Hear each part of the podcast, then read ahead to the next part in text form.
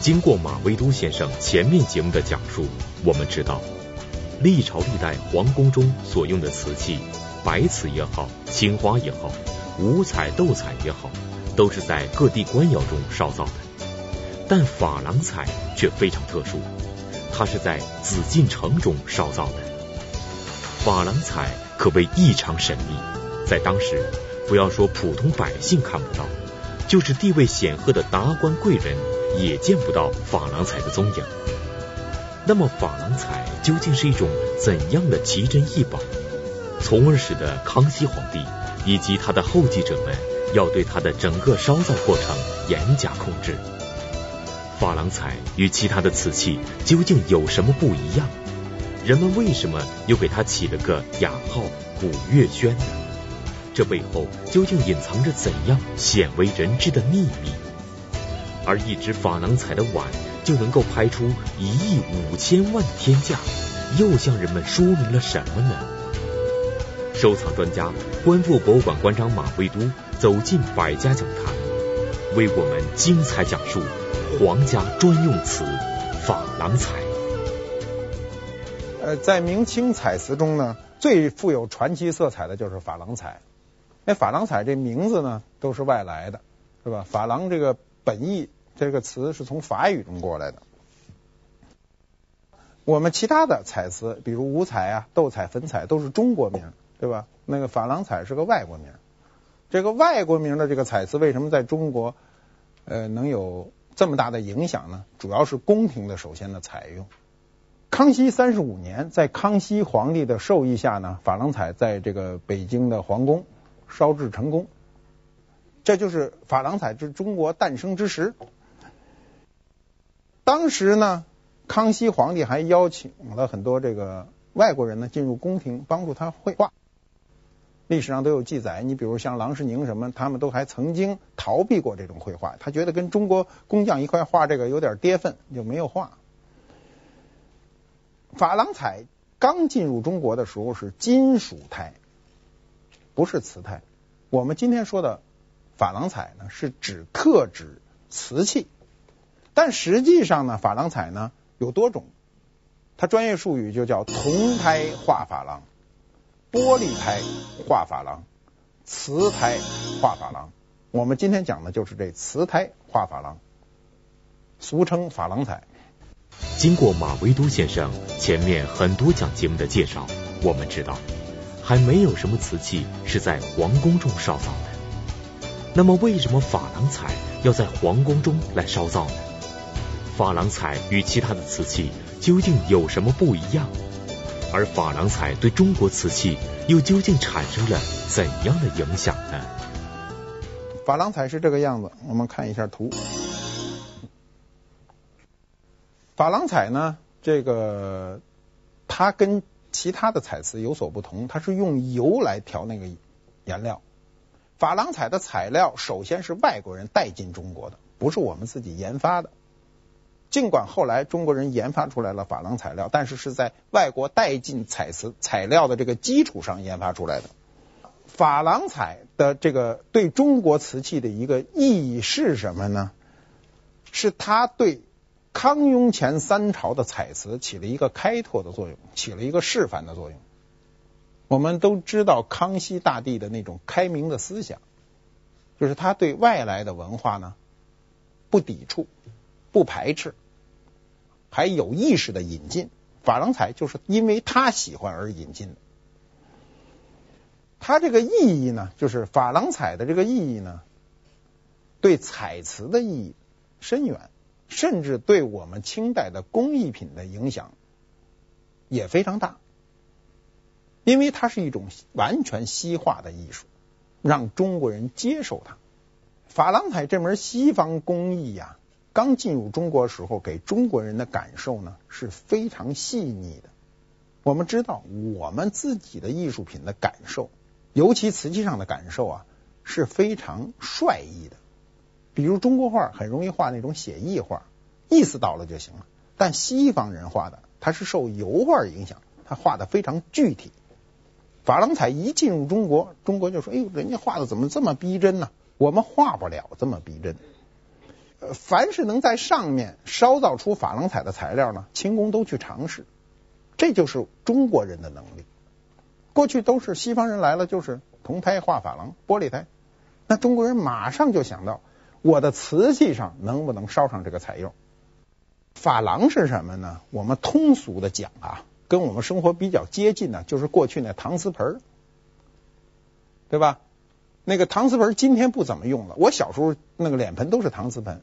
现在都是不锈钢的，或者是塑料的。当时搪瓷盆也是一种革命，搪瓷嘛，就是就是一种烧蓝，在这个呃金属胎做胎，我们那个搪瓷盆一般都是铁皮做胎，然后烧上珐琅，耐腐漂亮，对吧？它这些东西早期的鼻祖都是这珐琅彩。瓷胎画珐琅，使珐琅彩的表现力达到了一个巅峰状态。这就是为什么瓷器画珐琅比其他的材料画珐琅贵的一个基本原因。瓷胎呢，就是景德镇为珐琅彩提供的这个瓷胎呢，十八世纪就是康熙晚期到乾隆这一百年提供的质量是最好的。在这个最好的材料上绘制珐琅彩，才使珐琅彩走上了登峰造极的这一步。画珐琅这个技巧啊，相传十六世纪就在明朝的时候就传入中国了，但是没有引起宫廷的注意，或者说它传入了宫廷，没有扩散开来，它的影响非常有限。我们今天也没有找到实物能证明十六世纪。画珐琅就进入了中国，西方人把他的创造的这种艺术品画珐琅送给明朝的皇帝呢，当时是取悦于皇帝。到了清朝，康熙国门大开的时候，大量的外国人依然把他盛产的艺术品拿来给中国皇帝的欣欣赏，就使中国的皇帝的某一种意识松动，使中国的工匠有一个机会展现我们自己的一个才能。我们在瓷器上展现了西方人用同样的材料不能展现的一门艺术。珐琅彩有一个特点，就是从它入宫开始没有走出宫廷一步，它是唯一的宫廷的御用艺术品，这是它一个特征。由于它这个特征没有进入民间，民间对它一无所知，所以在故宫博物院成立以前，没人见过珐琅彩。没有老百姓见过珐琅彩，只有皇帝和皇帝周圈的人可以看到珐琅彩。原来如此，珐琅彩属于皇家专用瓷器，这跟其他瓷器有着巨大的不同。那么，珐琅彩的工艺流程跟其他瓷器的工艺流程相比，又会有着怎样的不同呢？为什么它一定要在京城烧造呢？我们知道的所有景德镇的名瓷都是在景德镇烧造，唯独珐琅彩是在北京烧造。它是在景德镇挑好了素胎，比如我盘子、碗、瓶子都是素的、白的，全部烧好、挑的完美无瑕的，运至北京，在北京由宫廷画师绘上珐琅彩，重新烧造。烧造地点在哪儿呢？北京有三处，第一处呢，就是大内紫禁城内，第二处呢是颐和园，第三处呢是怡亲王府。为什么第三处在怡亲王府呢？就是怡亲王督造这件事儿，自个儿在家里也开一小窑，估计也贪了点儿，自个儿家里也烧两件。那么为什么要在宫廷烧造呢？那简单的说，首先这东西皇帝呢好控制，皇帝要控制这件事儿，要亲自参与这件事儿呢，他就要看能看得见。景德镇鞭长莫及，咱还不要说在清朝，就在今天，你去景德镇就是坐飞机也得俩小时，对吧？过去你要上一趟景德镇，在清朝的时候你要走几个月，由于。能够绘制珐琅彩的人才是匮乏的，材料是珍贵的，所以康熙皇帝就把它局限于故宫内烧造。第二呢，就是皇帝呢，酷爱珐琅彩，他要看到这个过程，过程对他太重要了。他的乐趣产生于过程之间，看到成品也很高兴了。但是从开始画到烧造到完成，整个过程都在我的监测之下，我的乐趣就更加深了一步。所以康熙皇帝当时呢，就赐了很多画家能够在造办处行走，是一个待遇，你可以比较自由的。出入，雍正、乾隆以后啊，这个屡见文献记载呢，就是皇上多次调宫廷画家去到珐琅桌去给我画这个珐琅彩，高手云集。雍正六年二月二十七日，郎中海望奉旨，照先做过的珐琅画九寿字托叠样。再烧造两份，将腰圆形的亦烧造两份。尔等近来烧造的珐琅器皿花样粗俗，材料亦不好，再烧造时务要精心细致。其花样着贺金坤画，亲自。雍正皇帝钦点画家贺金坤画这个珐琅彩，为什么呢？不高兴，你最近呈上来的这几件东西，我觉得都粗俗。他所谓的粗俗，可不是真正意义的粗。你看到那东西，你都觉得很细致了。怎怎么这么漂亮的东西，皇上还觉得它粗呢？是因为皇上的要求高。我们的珐琅彩能有今天这个成就，跟康雍乾三朝皇帝亲力亲为有直接关系。所有的皇帝直接干预此事。你想，这个贺金坤呢？是清宫画院的画家，钱塘人，就是杭州人。那皇上觉得他画的好，当场就把他调过去让他画。那你想想，贺金坤这样的人，他能不认真画吗？珐琅彩呢，它有一个别号，民间流传非常广，叫古月轩。民国以来，这个名字呢就非常的响亮啊！一说有没有古月轩呢，就指的是这种瓷胎画珐琅。去年苏富比拍的那个珐琅彩，他也标上了古月轩，他借用了民间的古月轩这样的俗称。我们的文学作品、影视作品也大量的提到这个词“古月轩”。古月轩，一个多么富有诗意的名字，但人们难免会产生这样的疑问：珐琅彩为什么又叫古月轩呢？这名字究竟是怎么来的？它有何具体含义？这背后是否有着一段鲜为人知的秘密？广告之后，请继续关注。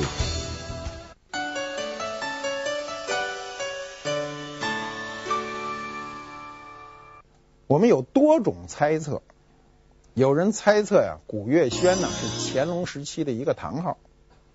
中国人很愿意给自己的。住所、书房起一个堂号，你比如张大千的叫大风堂，这个纪晓岚的叫阅微草堂，哎，皇上自己读书的地方叫三希堂。我们中山公园里有一个叫来津雨轩，建于民国。轩呢，就是有窗或长廊的一个小屋。那么古月轩呢？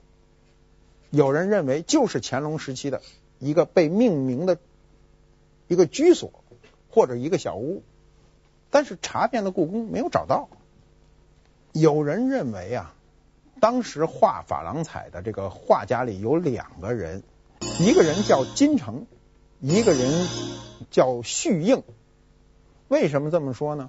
是因为大量的雍正到乾隆时期的珐琅彩上面。都画两个小章，上面写这两个字：金城、旭应。我们看一下，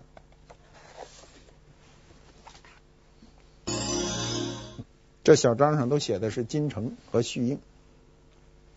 这两个我们姑且称之为人名的字义呢，本身好像跟画面无关，所以有人推测这两个就是人名。但查遍清朝的档案，没有找到这两个人。这是关于古月轩的第一种说法。第二种说法呢，有人认为古月轩的主人姓胡，拆姓为唐号，古月两个字就为胡嘛。他擅长做玻璃器。我们知道，除了瓷胎画珐琅，还有玻璃胎画珐琅，所以他擅长玻璃器，可能是从那儿移植过来的。那么查阅清档呢，就可以查到做珐琅彩料的有一个工匠叫胡大友，他是一个著名的工匠，能进入清档记载。他也是吹釉人。你知道这个瓷器上釉的方式有多种？最简单的是蘸釉，就我拿起来在釉桶里一蘸，拿出来就行了。还有一种是吹釉，通过竹管把釉吹在这个表面上，比如典型的洒蓝就是吹釉。所以有人怀疑呢，古月轩呢与胡大有有关，这是第二种说法。第三种说古月轩呢是清代宫廷呢专门。收藏珐琅彩器的地方，就是说呢，有这么一仓库，里头搁着全是珐琅彩，但这仓库叫古月轩。这三种说法呢，到目前为止呢，都可以说不太有根据。那我个人认为，可能还有一个思路，就是珐琅彩是外来的文化。是西方人带给我们的。我们当时称西方人都是胡人，胡字，那你一拆开就是古月两个字。有可能文人根据这个含义杜撰出来了古月轩，这也是一种猜测，没有证据。我们今天看呢，古月轩呢，它的魅力就在于此，半通不通，半懂不懂。所以就以讹传讹，传至今天。今天我们没法抛弃这个名称，那么学界都认为这个名称非常不科学，查不出是哪儿，都是老百姓嘴中说来说去，过去不负责任的呃书上写来写去。但是今天，大部分人还是愿意用这种略带有诗意的名称，而不简单的说它是珐琅彩。珐琅彩在诞生的二百年之内，除了皇上，没人用过，秘不示人，这也是它神秘的一个原因。那都知道有这么一个事儿，谁也没见过。道光时候呢，档案有记载，就是珐琅彩的原藏处呢是端宁殿的左右屋内。我们今天到故宫能找到这个地方，当时就藏在这个左右屋内。这个地方也不叫古月轩。有记载的大约有四百多件，这样一来，就使得原本属于皇宫专用瓷的珐琅彩披上了一层更为神秘的面纱。那么，珐琅彩究竟经历了怎样的沉浮？它是什么时候流到宫外去的呢？继而又导致了怎样意想不到的事情发生呢？根据大量的史料可以证明，八国联军进入北京以后，珐琅彩从那时候就开始流出宫外。由于清末民初的社会动荡，当时很多王公贵族、富贵人家呢，就把这珐琅彩呢抵押典当，就使更多的人看见了珐琅彩。民国三年，一九一四年。故宫的前身叫古物陈列所，第一次公开展出珐琅彩。他在这个故宫的武英殿内做的这样一个展览，这是我们能够知道的珐琅彩第一次公开的向社会展出。从展出的这一天起，假的就开始出现了。他原来不做展览。珐琅彩没有假的，谁也没见过，那没法造假，无从造假。但这一天的展出，使大量的造假的贩子就冲进去看这个珐琅彩。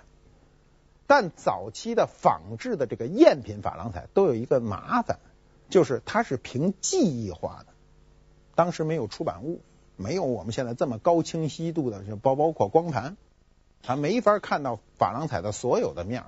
那么他就凭记忆去看，记住了所有的特征，回去去画。所以我们今天非常容易的区分民国时期的仿制的珐琅彩，非常容易，一看就是民国时期的，非常容易区分。珐琅彩的早期的赝品都呈现出民国的特征，就是因为这个缘故，就是因为啊，民国三年的公开的展出，引发了很多人的假冒的想法，开始仿制珐琅彩。我买过这样一对民国仿制的珐琅彩，当时是在一个电影制片厂的一个。美术工作人员手里，他后来去世以后，他女儿拿出来卖，那个东西历史上被查抄过，又退赔了，都贴着那些签儿。我一看就是典型的民国时期的珐琅彩，那画的非常细致入微，超薄，比康雍乾三朝的瓷器还要薄。民国的时期的工艺在提高，但审美趣味没法提高，所以一看就那个那个时期的。那么，一个时代有一个时代的文物特征，民国时代也有民国时代的文物特征，每个时代的特征各有各的好处。我们一般会认为，以珐琅彩而言，最贵重的一定是康雍乾三朝的，其他的都不重要。但站在一个历史的高度，民国的仿制依然重要。重要的是，它提示了我们当时。一个皇家垄断艺术崩盘时的社会心态，皇家垄断的艺术过去没有人见过，那一瞬间向社会开放，那社会趋之若鹜是一个正常的现象。那么正常的现象就要留下很多证据。我们今天因为有这样的证据，才能使以前的那个珐琅彩更加完整、更加辉煌。我们看康熙一朝的珐琅彩的特征。它的第一个显著特征啊，它就是仿铜胎。珐琅彩进入中国的时候是铜胎画珐琅，你画瓷胎画珐琅的时候，一定仿照铜胎画珐琅的特征。我们看一下瓶子，所有的地方都涂满了珐琅彩料，没有留出白地儿，不体现瓷器的特质。第二点呢？由于康熙是瓷器珐琅彩的诞生之时，是皇帝一个人玩的，所以康熙一朝的所有的款制都写“康熙御制”，皇上自个儿盯着制的。那么显然呢，它也是皇帝自己御用的。第三一点呢，就是康熙的珐琅彩呢，它图案。一般都追求左右对称，它是比较矮版的图案，画一个牡丹呐、画花草啊，都是对称的。由于他技术的不娴熟，所以他大胆的去画一些想画的画面，他还没能做到游刃有余。尽管如此，我们还是看到了康熙时期珐琅彩的繁荣局面。而由于珐琅彩属于皇家专用瓷器，从中我们也可以看出康熙皇帝本人对于珐琅彩的钟爱之情。那么究竟是什么原因使得康熙皇帝特别喜欢珐琅彩呢？康熙如此喜欢珐琅彩，跟他愿意接受西方文化有关。康熙当时从西方的传教士那里涉足了多个领域，比如数学呀。天文呐、地理呀、药学呀、解剖学呀、欧洲哲学、音乐理论、绘画艺术、拉丁文等等。我们听着这么多的学问，好像都不怎么搭嘎，不都不怎么关联。但一个皇帝做到了，学习了这么多的学问，你就知道清朝在中国为什么版图最大，为什么能进入康乾盛世了吧？那么，珐琅彩在这时候诞生也就不新鲜了，也就非常正常了。到了雍正以后啊，珐琅彩有一次革命，雍正皇帝也非常重视这珐琅彩。那么，他这个革命是什么呢？是一个本质上的革命，他要脱离铜胎画珐琅对瓷胎画珐琅的一个影响，他要让珐琅彩更加像瓷器。我们看一下图，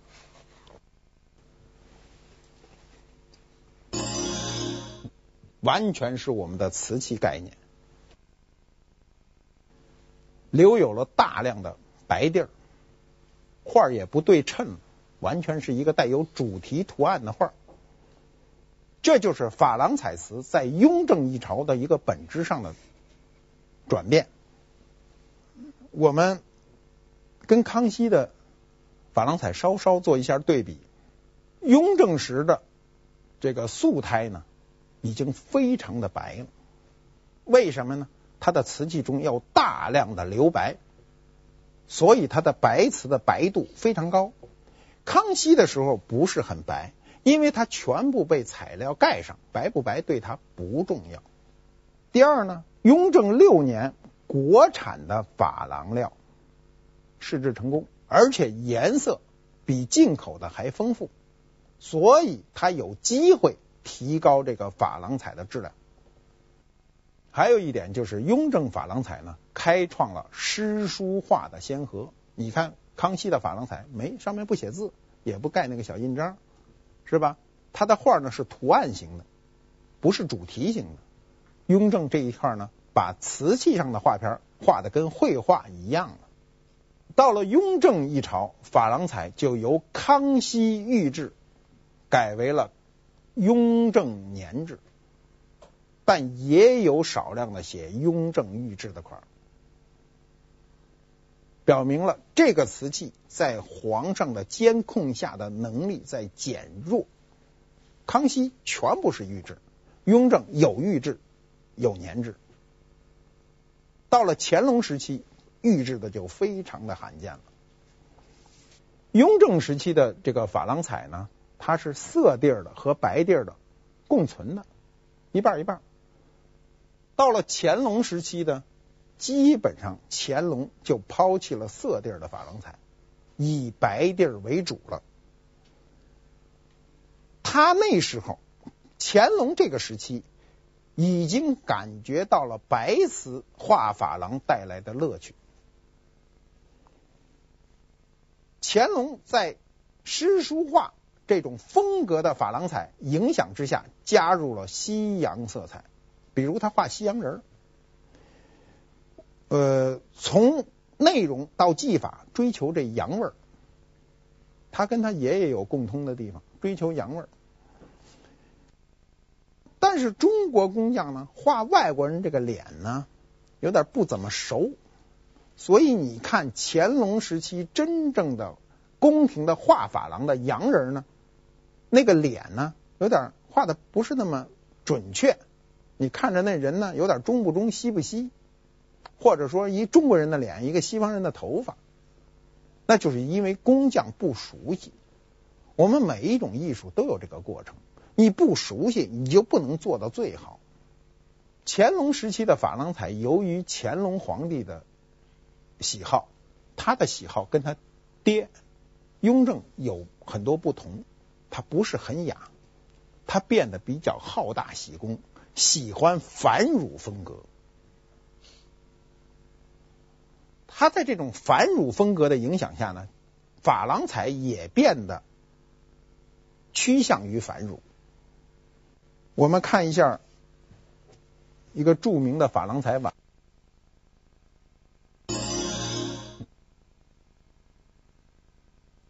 这只珐琅彩的碗叫杏林春宴。呃，二零零七年的时候，在香港佳士得拍卖，当时的成交价呢是一亿五千多万，一个碗值这么多钱，一只碗就值这么多钱，这确实让人感到非常惊讶，但这也让人体会到了珐琅彩瓷器的特别珍贵。那么。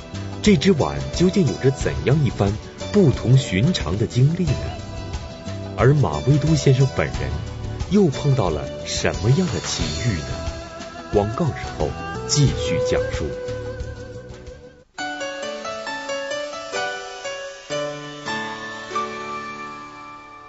这个碗呢，一九八六年的时候，曾经在香港拍卖过一次，当时的成交价是一百一十万，被我被一个收藏家买去了。当时呢，有一个另外一个收藏家也想买这个碗，就跟他商讨，就说：“您看这碗我能买吗？”他自己心里还说：“我还想买呢，你要买，咱不多一个对手吗？”他就说：“这碗不能买，为什么不能买呢？是因为碗中有一套不易察觉的划痕。收藏家非常讲究收藏的完美，尤其像珐琅彩这样的重器，任何一点瑕疵可能都对他经济上有有影响。那么那个收藏家就放弃了。”这个收藏家就以一百一十万买到了这个碗，在一九八六年的时候，一百一十万也是非常大的数字了。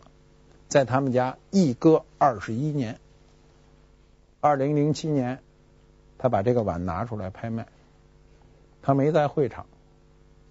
我觉得在会场对他是一个刺激，不管这个碗卖的高低，对他都是个刺激。你想想，当年他花重金买了这样一个碗。在家里搁了二十一年，有深厚的感情，看着别人把它买走，所以在会场上呢，很多人在竞争这个碗，很快价格扶摇直上，卖了一亿五千多万。卖完以后十五分钟，他给我打了一个电话，他说：“马先生，我请你吃饭。”他不在会场，他清楚的知道这个结局。然后我们就一块吃的中午饭，聊天，就说对这个碗的感受。他说呀，我老了，他已经八十多岁了。他说我老了，我也拥有了一段非常美好的时光。这个碗一直在我们家搁了二十多年，我觉得它应该有一个新的归宿。我觉得他讲的非常好。然后你拥有的乐趣。是你个人的，社会拥有的乐趣是社会的。那么，可能这个社会中某一个人又有机会拥有它，那么是他个人的乐趣。我觉得文物，尤其重要的文物，早晚有一天它都会进入博物馆。一旦进入博物馆，就是我们民族的乐趣，或者说全世界的乐趣。我们今天能在全世界各地的博物馆能够看到我们如此辉煌的文化，那是我们先人给我们创造的。珐琅彩在收藏当中啊是非常不易碰到的。我历史上碰到过，在一个拍卖会上，有一对珐琅彩小盘。我当时看到图录的时候呢，这家拍卖行呢。不在北京，寄给我一本图录。我当时看到图录的时候呢，我就愣了。它上面写着粉彩小碟，我一看就是珐琅彩，因为底下写着“雍正年字”四字方章块，粉彩是不写这种款的。我就为此专门飞到上海。在拍卖会上也非常紧张，我看着还来了很多明白的买家，我想可能有一场恶战。结果呢，几乎没有人争，就争了一手，就举了一下牌，就买到了，非常便宜。我们总结一下珐琅彩的特点，第一个特点呢是数量稀少，一般的来说啊。世界上仅存四百多件，其实远不止这些。第二呢，少有完全相同图案的两件珐琅彩。素胎入宫的时候都由画师自行选择画稿，因此每件珐琅彩的画稿都不同，少有重复。第三呢，珐琅彩的这个图案呢都是经典图案，它不去做试验。很简单，就是你比如你买一块料子去做衣服，你一旦买了一块好料子去做衣服的时候，式样反而简单化、标准化，你不愿意用它做试验。瓷器依然是这个道理。珐琅彩的一般都画最经典的图案，比如雉鸡牡丹，我们看一看。